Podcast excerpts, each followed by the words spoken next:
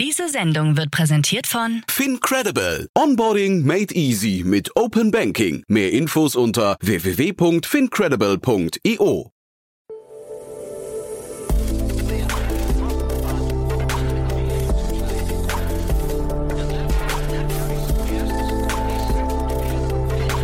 Startup Insider Daily. Investments und Exits.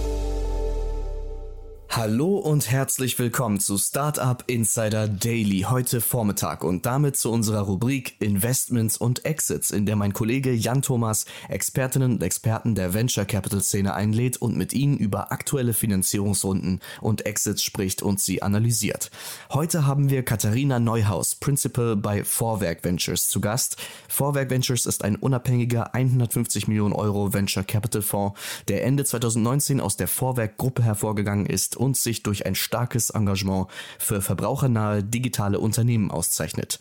Die heutigen Themen sind zum Beispiel eine Seed-Finanzierungsrunde von Stottles. 6,1 Millionen Euro gab es für das Londoner Unternehmen, das die Abwicklung von Geschäften von Unternehmen mit Regierungen und Behörden verbessert.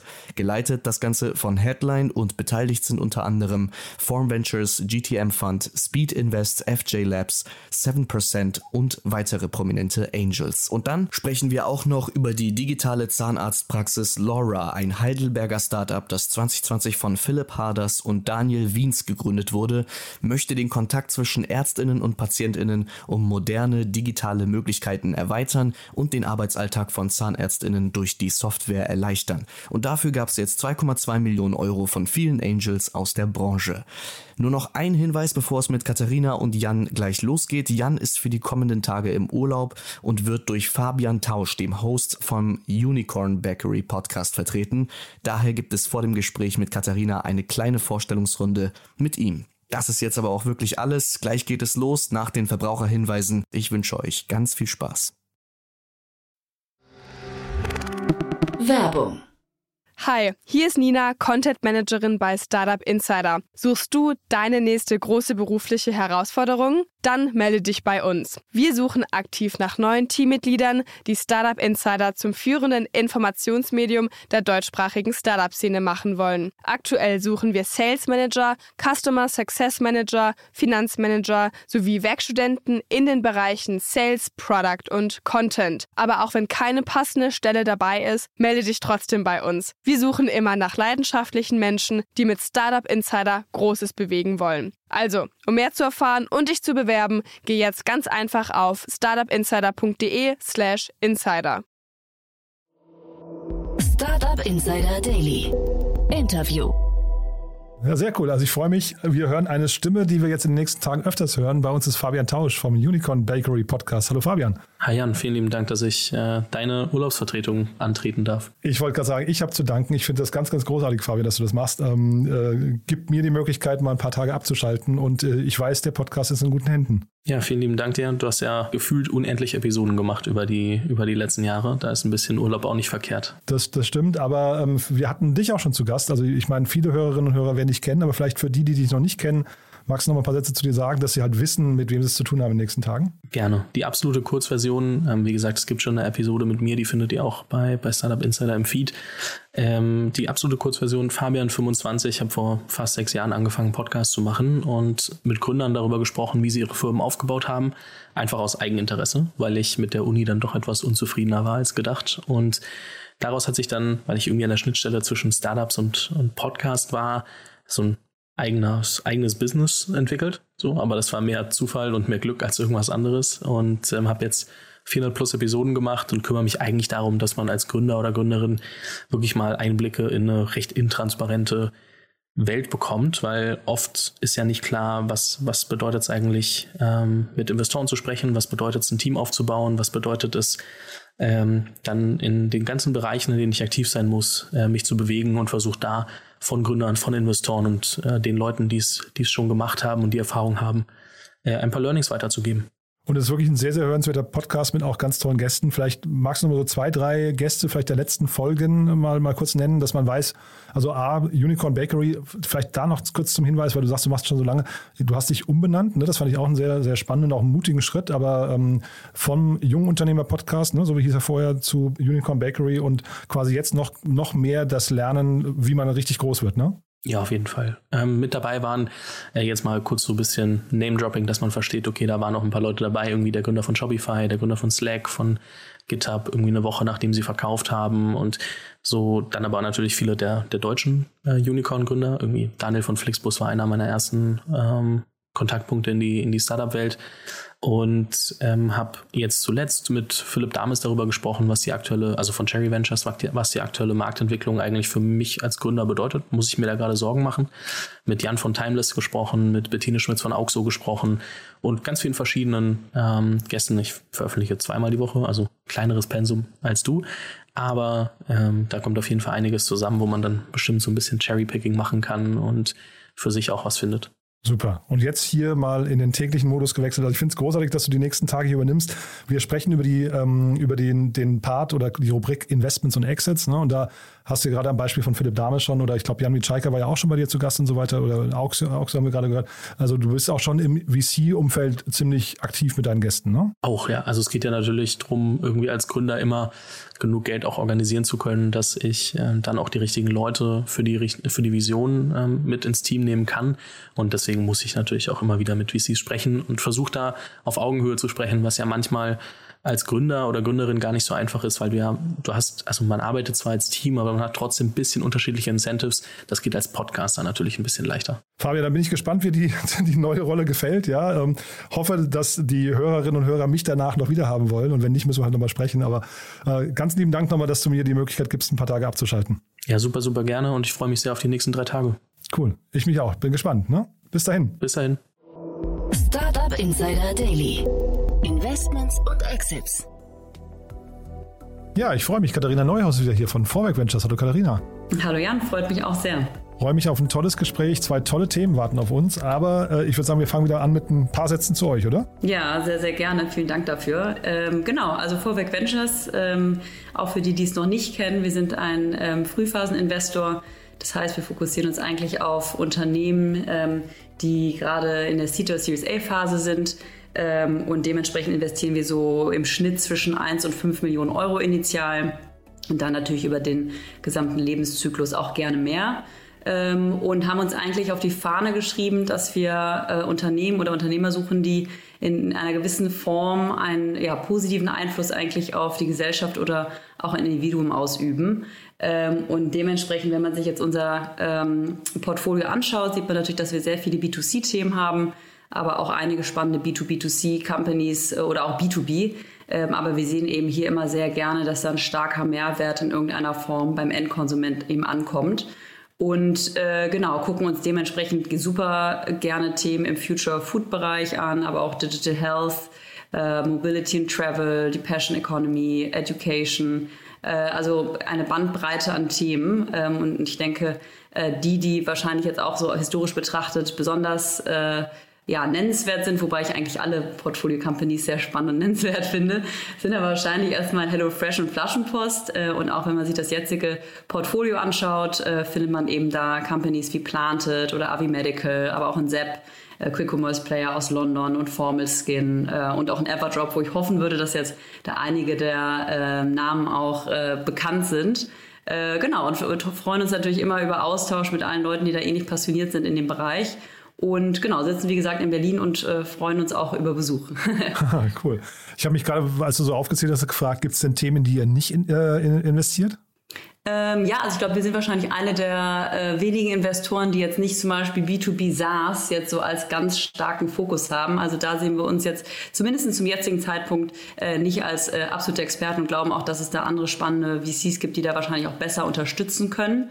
Ähm, also insofern würde ich uns schon sehr stark als Consumer-Focused Focused Fonds äh, vorstellen ähm, und, und sehe da so die rote Linie.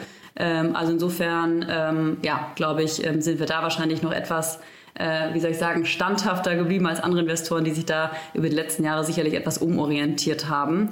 Ähm, aber genau, deswegen, ich glaube, roter Faden ist Consumer-Centric, äh, Enabling Tech, die irgendwo net positive sich auf Endkonsument oder eben generell Gesellschaft ausübt. Jetzt hast du gerade schon bei den Beispiel-Companies AVI Medical genannt, also das heißt Digital Health ist auch ein Thema und das passt jetzt sehr gut zu dem, was wir heute besprechen, ne? Genau, AVI Medical, genau, ist ein unserer Portfolio-Companies, die ich auch sehr, sehr spannend natürlich finde und ich habe heute einmal mitgebracht LoRa, äh, Lora ist ein Startup aus Heidelberg, sieht man auch nicht so häufig. Normalerweise ja dann doch eher Berlin oder München.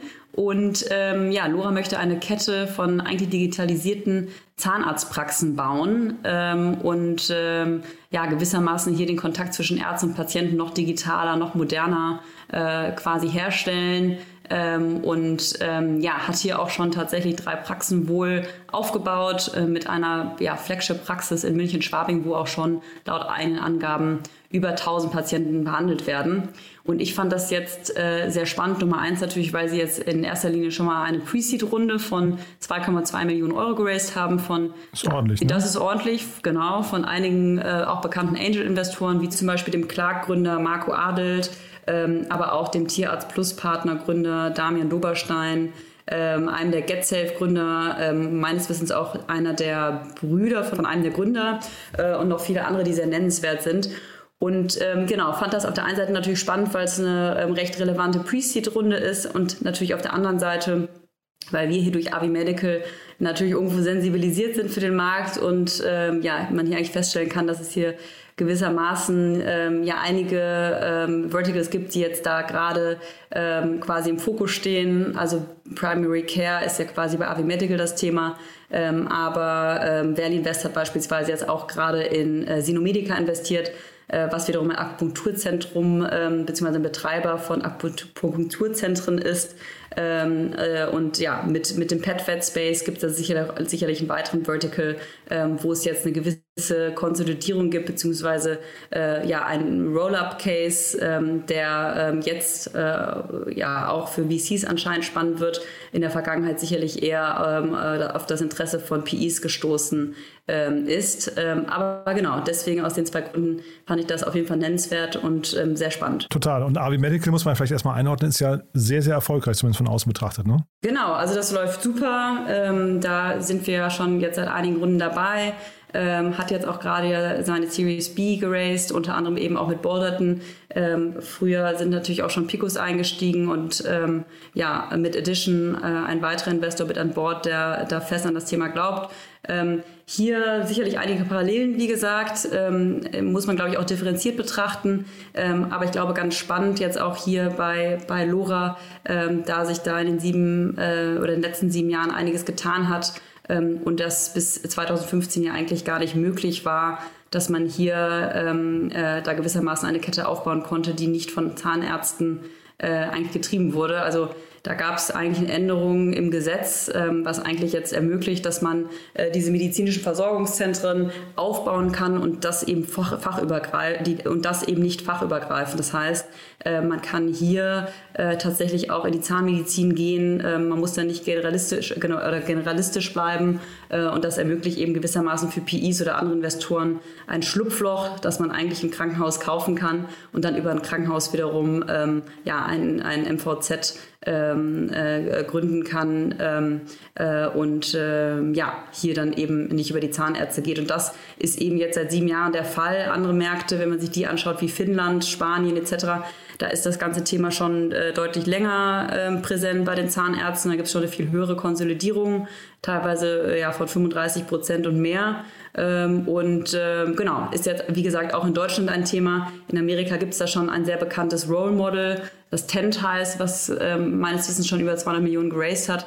Also insofern ist das wahrscheinlich auch ähm, einer der Punkte, warum jetzt Investoren oder VCs sagen, finden wir spannend, äh, kann man eine Wette drauf äh, machen.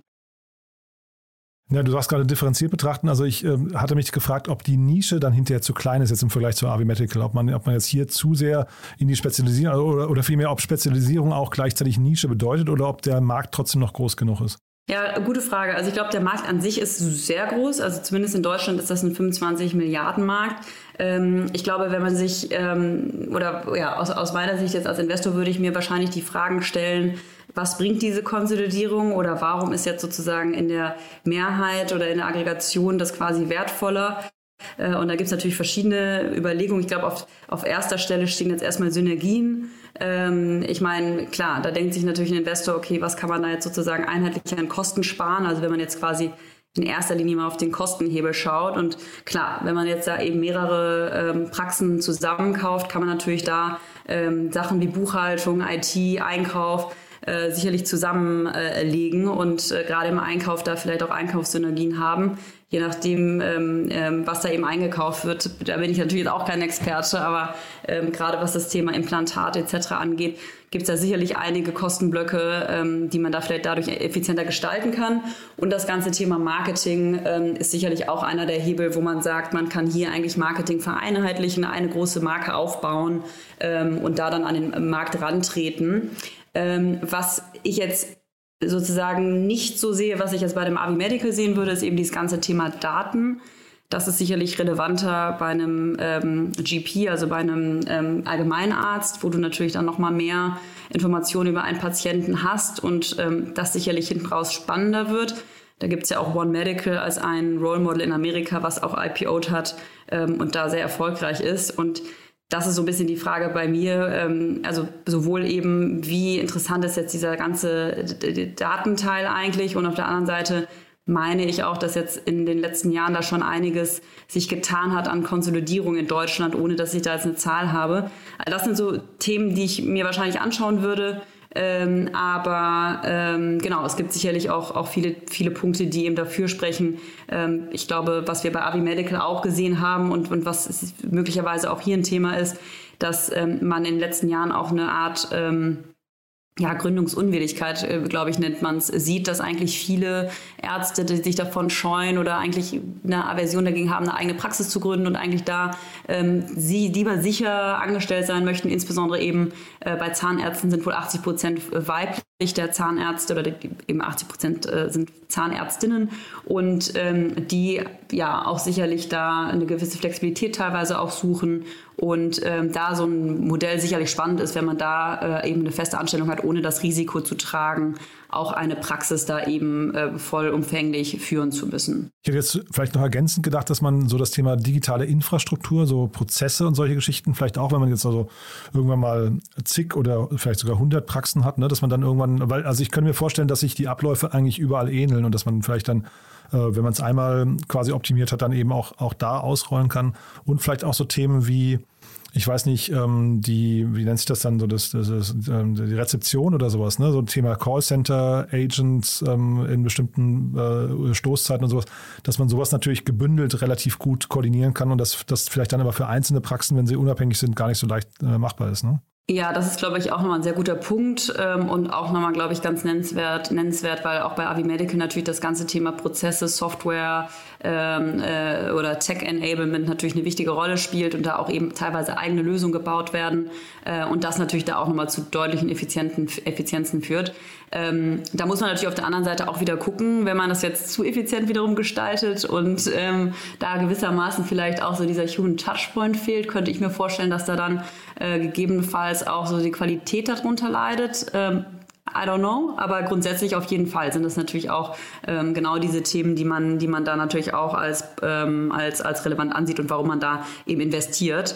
Und ähm, ja, ich bin vor allem gespannt, wie sich das jetzt auch noch weitere Verticals eben äh, ausüben wird. Ähm, ich hatte es ja eben schon genannt ähm, ist, glaube ich, gar nicht mal so groß thematisiert worden oder war auch gar nicht so groß in der Presse. Aber ich fand es spannend, dass eben Verlinvest ähm, ist ja auch ein Growth-Investor ähm, und sehr, sehr großer Investor auch eben im Konsumentenbereich, ähm, da eben in Sinomedica investiert hat, ähm, die da eben ähm, auch die These haben, dass es eben super unterentwickelter Markt ist, also das ganze Thema Akupunktur ähm, und da eben äh, ja eine super fragmentierte äh, Anbieter äh, quasi dominiert und dass man da ähm, das eigentlich auch noch mal in einem stark wachsenden Markt deutlich effizienter gestalten kann.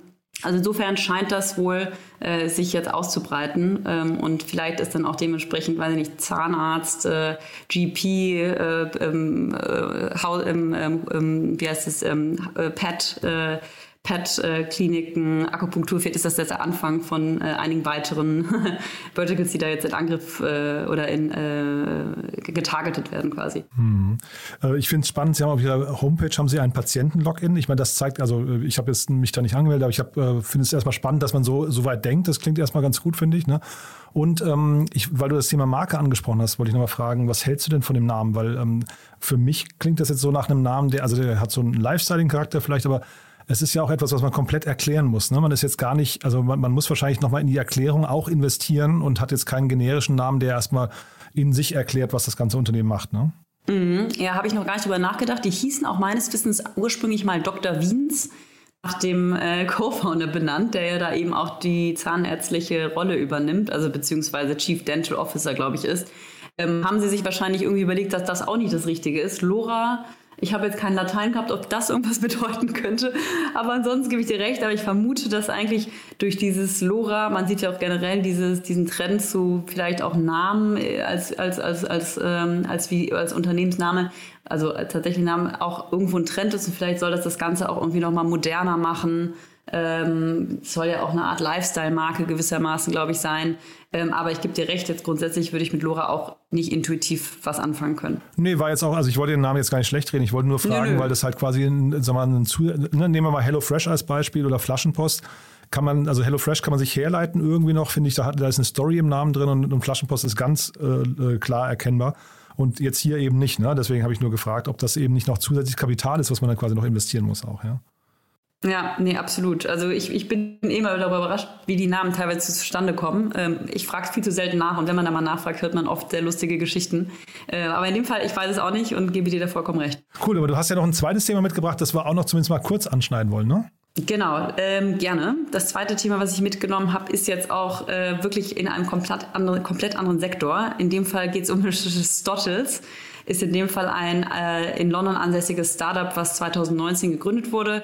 Ähm, und äh, ja, hier geht es jetzt um Public Sector Procurement, ähm, also wirklich was komplett anderes. Und ähm, ja, Stottles ähm, hat jetzt gerade eine Runde geraced von 5,3 Millionen Pfund. Äh, die Runde wurde eben von äh, Headline angeführt ähm, und ja, neben Headline sind jetzt GM, äh, der GM, GTM Fund, Forum Ventures hinzugekommen ähm, und die Bestandsinvestoren sind unter anderem Speed Invest, Seedcamp, FJ Labs und 7% Ventures, also auch schon einige sehr bekannte VCs.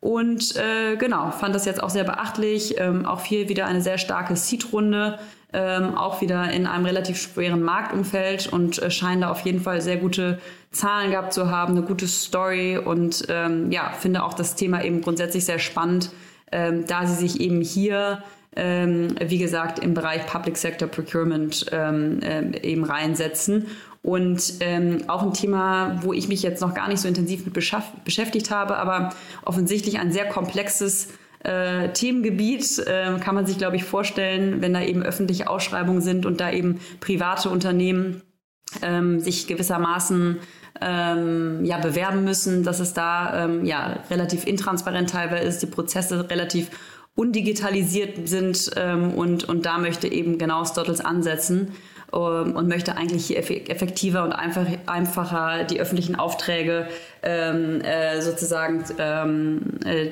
ja, gestalten gewissermaßen, sodass sie auch leichter zu finden sind und äh, dann eben auch ähm, ja, Echtzeitdaten von Unternehmen quasi aggregieren ähm, und es eigentlich, ja, ich glaube, auf der einen Seite eben Supplien ermöglichen, dass sie da äh, eben weniger Zeit aufwenden müssen, auch weniger Kosten natürlich haben, weil sie da nicht so viele Ressourcen drauf verschwenden müssen äh, und eben auch ähm, ja, Fehleranfälligkeit äh, runterfahren wollen, weil das eben Themen sind, die in diesem Prozess anscheinend ähm, ja, sehr relevant sind. Ähm, und ja, gewissermaßen möchte man hier, glaube ich, eine Win-Win-Situation für sowohl ähm, ja, den Public Sector eben ähm, äh, ermöglichen, aber auch für Supplier, die natürlich ähm, das äh, ja, für die super relevant ist, weil das natürlich ein riesiger Markt ist mit, ich glaube, 12 Billionen äh, Euro an Aufträgen äh, die da jährlich ähm, ausgegeben werden. Also insofern ähm, sicherlich kein einfaches Unterfangen, aber ich glaube, wenn man es schafft, auf jeden Fall super spannend. Mhm. Also wahrscheinlich, ja, wahrscheinlich ist es super spannend. Mich könntest du, glaube ich, mit dem ganzen Sektor jagen. Also das wäre, ja. Das, das wäre, glaube ich, so ein Thema, wo ich wirklich, ähm, also da, da, da könnte ich mir nicht vorstellen zu gründen in so einem Bereich, ne? weil es halt wirklich so, der öffentliche Sektor, ähm, Behörden und so weiter und gerade auch noch der Ausschreibungsbereich ist ja so mit das komplexeste und, und wahrscheinlich auch nervtötendste, was man sich vorstellen kann. Zeitgleich wahrscheinlich ist es auch ein Thema, was unbedingt angegangen werden muss und gelöst werden muss. Und äh, der, der Gründer hat zumindest in einem Interview gesagt, er ist total begeistert und fasziniert und ihn, also der, der sieht es überhaupt nicht als langweilig an, im Gegenteil, der findet das irgendwie so eine richtige coole Mission und das freut mich irgendwie, ne? Ja, komplett. Das ist auch, glaube ich, warum ich es auch so spannend fand, weil das eben auch ein Thema ist, an, an, an wie du sagst, an das, an, an das trauen sich nicht viele ran und ähm, äh, ist, glaube ich, auch direkt so, äh, hat eine Abschre Abschreckungs, äh, Abschreckungsgefahr gewissermaßen. Aber ich glaube, bei den Gründern auch da wieder sehr spannend, weil sie da auch sehr viel gesehen haben. Also unter anderem John äh, Witt oder Witt heißt er, der da äh, anscheinend auch ähm, bei vielen Wirtschaftsprüfern war und gesehen hat, was für Schwierigkeiten es eigentlich da gibt. Ähm, und ähm, eben auch sein Co-Founder, äh, der bei unterschiedlichen Funktionen da in einer äh, ähm, äh, in, einer, in einem Goldmining-Business, glaube ich, war äh, und da auch eben gesehen hat, wie, wie schwierig das teilweise ist. Umso, umso cooler finde ich es auch eigentlich und ähm, glaube, könnte mir auch vorstellen, dass es gar nicht so leicht war, aber die scheinen echt einen guten Job gemacht zu haben, denn ähm, ja, eine Reihe an echt guten Investoren ähm, hat sich ja dann dafür entschieden, da auch wirklich zu investieren. Und dieses ganze Thema B2G, also Business to Government, ist das ein Trend gerade? Also würdest du sagen, da gibt es auch noch mehr in der, äh, in der Richtung? Also wacht das gerade auf oder sind das jetzt eben so vereinzelte äh, weiß nicht, Speerspitzen hier, die aber eigentlich jetzt diesen Sektor nur B2G genannt haben und noch, noch gibt es das eigentlich gar nicht? Ähm, gute Frage, könnte ich dir gar nicht so beantworten. Das ist jetzt zumindest mit Stottles das erste Thema, was mir so richtig aufgefallen ist und wahrscheinlich auch eben von äh, Investoren, die man wahrscheinlich normalerweise auch eher im B2B oder B2C-Bereich sieht. Ähm, deswegen ich müsste die Augen dafür noch offener halten. Ähm, bis jetzt ist mir das nicht aufgefallen. Es gibt natürlich schon auch in dem Bereich einige Lösungen, ähm, die aber jetzt meines Wissens nicht großartig Venture äh, Capital ähm, ähm, sozusagen aufgenommen also quasi kein Kapital an, äh, aufgenommen haben. Insofern, ähm, vielleicht ist das auch ein erster Schritt in die richtige Richtung, aber ich glaube auch, dass ähm, da viele ähm, äh, VCs vielleicht auch nicht direkt so viele Ressourcen drauf verwendet haben, weil sie sagen, ach komm, schwieriger Bereich, da erstmal durchzudringen, ähm, ist äh, einfach echt extrem schwierig. Aber genau, wie wir öfters ja auch sagen, ist da genau das Potenzial. Ähm, und äh, ja, scheinbar ist es auch ein ähm, wirklich ähm, wichtiges Thema für die Supplier, weil man ja auch hier sieht, dass sie zum Beispiel mit UiPath schon zusammenarbeiten äh, und vielen anderen eben auch.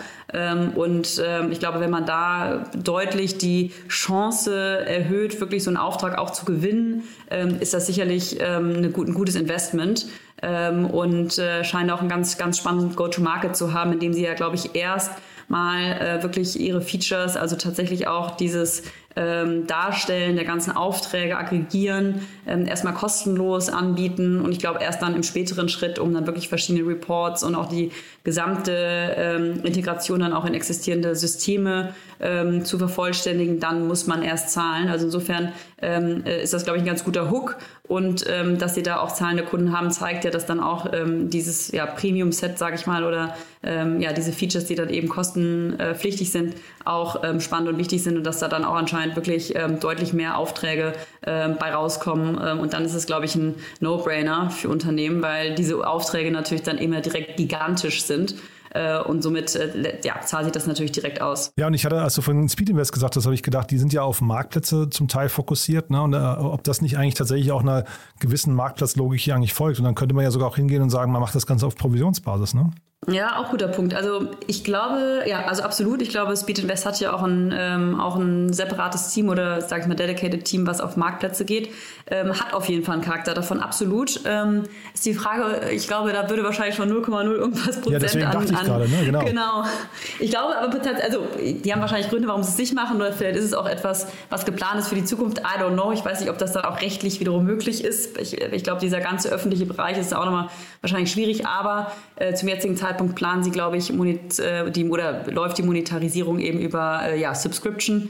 Ähm, aber das äh, ist auch eigentlich wieder ein ganz guter Punkt, der mir da gerade auch einfällt, ähm, dass ähm, wahrscheinlich genau diese internationale ähm, Expansion ähm, da oder da sicherlich auch einige Komplexität liegt, ähm, weil du dann natürlich auch wiederum verschiedene Anforderungen im Zweifel in verschiedenen Ländern hast, ohne dass ich da jetzt im Detail drin stecke. Aber das würde mir jetzt auch ähm, als einer der, ähm, äh, der Punkte einfallen und ich glaube, diese ganzen Datenmengen und, ähm, und ähm, diesen ganzen Prozess nochmal sozusagen zu automatisieren, in eine, eine Art Template zu bringen, könnte mir auch vorstellen, dass das eben auch gar nicht so leicht ist. Ähm, weil aufgrund dieser ganzen Anforderungen, ähm, auch von eben wahrscheinlich Compliance-Basis etc., sind das wahrscheinlich riesige ähm, Datenmengen, die da in irgendeiner Form äh, hochgeladen werden müssen, äh, verschiedenste Parteien, die da eine Rolle spielen. Ähm, aber ja, umso, umso wahrscheinlich more defensible wird das Produkt dann auch sein, ähm, weil das ähm, sicherlich nur nicht äh, sicherlich nicht ganz einfach sein wird und einfach nur quasi äh, äh, ja, Angebot und Nachfrage miteinander verknüpfen wird, sondern da ja wahnsinnig viele Parameter wahrscheinlich eine Rolle spielen. Ja, und vielleicht also mit dem vielleicht Fernziel sogar so gewisse Standards zu setzen, ne? wie du gerade sagst, die Daten irgendwann so zu sortieren, dass man halt vielleicht sogar der Standard in den Ver Vergabeprozess ist. Ich meine, das ist schon, ist schon cool, aber ich frage mich halt wirklich gerade, wenn ich so zuhöre, wie lange das dauert, bis die da sind, dass es richtig Spaß macht. Ich glaube, also so schön das ist, dass der, der Gründer hier motiviert ist, ich glaube, das Brett ist so dick, also ich, puh, ich weiß nicht, aber. Ich habe leider auch keine Zahlen, aber trotzdem, ich, ich finde zumindest, dass die erste ähm, Basis an Suppliern, die da tatsächlich auch schon zahlt, echt vielversprechend ist. Ja, und ähm, insofern, ja, wir wünschen den wir beiden, glaube ich, Daumen, ne? äh, genau, sehr viel Glück ähm, und glaube auch, dass sie da auf einem ganz guten Weg sind. Ähm, ja, was dabei rauskommt, wird sich zeigen. Super, du, da hat mir das großen Spaß gemacht. Danke erstmal bis hierher und ja, dir erstmal alles Gute. Bis zum nächsten Mal. Vielen Dank, Jan. Hat mir mindestens genauso viel Spaß gemacht und dir wünsche ich natürlich jetzt auch erstmal eine gute äh, Restwoche. Werbung Hi, ich bin Paul, Product Manager bei Startup Insider und hier, um dir kurz unser Podcast-Verzeichnis vorzustellen. Mit einer wachsenden Liste von bereits über 10.000 Episoden ist unser Podcast-Verzeichnis die größte Sammlung deutschsprachiger Podcasts rund um die Themen Unternehmertum, Technologie, Digital Marketing und mehr. Nutze jetzt die verschiedenen Filter, um Podcasts zum Beispiel nach ihrem Themenschwerpunkt, Gästen oder Erscheinungsdatum zu sortieren, damit du genau das findest, was dich interessiert. Also, wenn das was für dich ist, dann besuche jetzt ganz einfach unsere Plattform auf startupinsider.de/slash insider. Startup Insider Daily, Investments und Exits. Der tägliche Dialog mit Experten aus der VC-Szene. Das waren Jan Thomas und Katharina Neuhaus im Investments und Exits Gespräch über Stottles und Laura. Nicht vergessen, ab morgen hört ihr dann Fabian Tausch bis einschließlich nächsten Montag als die Vertretung von Jan in Investments und Exits. Mir bleibt noch der Hinweis auf unsere Mittagsausgabe. Julian Lindinger, Co-Founder von Power Us, haben wir da heute im Interview und sprechen mit ihm über die 10 Millionen US-Dollar Serie A-Runde. Für heute Vormittag war es das erstmal mit Startup Insider Daily. Ich wünsche euch weiterhin einen erfolgreichen Tag und hoffe, wir hören uns dann um 13 Uhr wieder. Bis dann und auf Wiedersehen.